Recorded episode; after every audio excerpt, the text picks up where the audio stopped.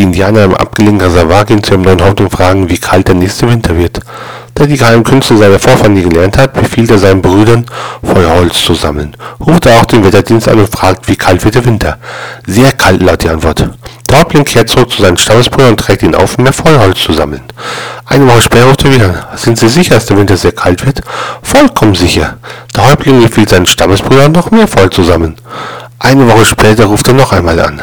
Sind Sie immer noch sicher? Jetzt wird der kälteste Winter seit Menschengedenken. Wo wisst ihr das so genau? Weil die Indianer wie folgt Feuerholz sammeln.